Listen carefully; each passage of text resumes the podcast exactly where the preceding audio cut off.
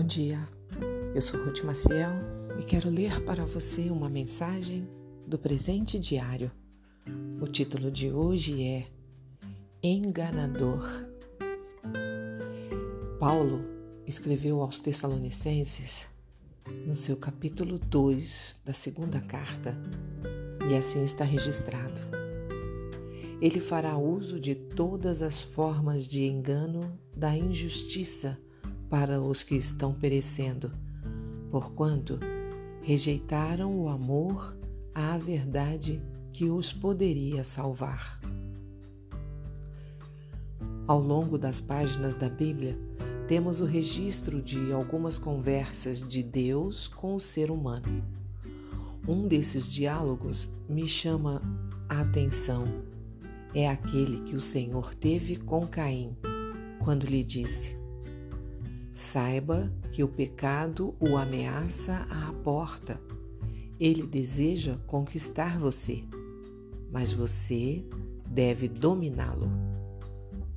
Caim não deu ouvidos e, em consequência, cometeu o primeiro homicídio da história. O texto nos fala da ação de Satanás, o inimigo de Deus que pode também ser chamado de enganador. Ele usa todo tipo de tática para fazer com que as pessoas não creiam na verdade que procede do Senhor. Ele nos cerca todos os dias com as mais variadas mentiras na tentativa de nos iludir, para que não acreditemos no amor e na bondade de Deus. Infelizmente, milhares de pessoas mantêm a porta aberta para os enganos desse inimigo. Uma de suas estratégias é fazer o ser humano acreditar que ele, o diabo, é quem oferece verdadeira liberdade e que Deus, na verdade, é alguém que a limita.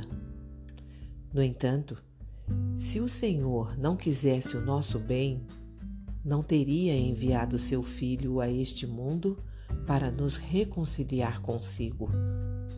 Jesus pagou o preço necessário para essa reconciliação e nos oferecer vida eterna ao lado do Senhor.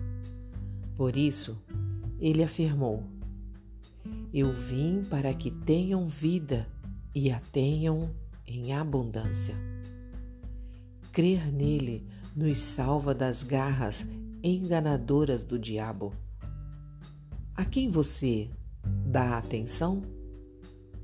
Deus é a verdade, mas Satanás é sedutor e tem enganado muitas pessoas fingindo ser mais bonzinho que o Senhor. Será que é possível evitar ser enganado?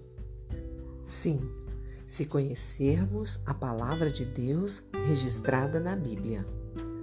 Mesmo que você diga que tem pouco tempo, leia com frequência. Não facilite o trabalho do inimigo de Deus, ignorando as orientações divinas, como fez a Caim. Antes, quem ama a verdade não será enganado. Um pensamento para o seu dia?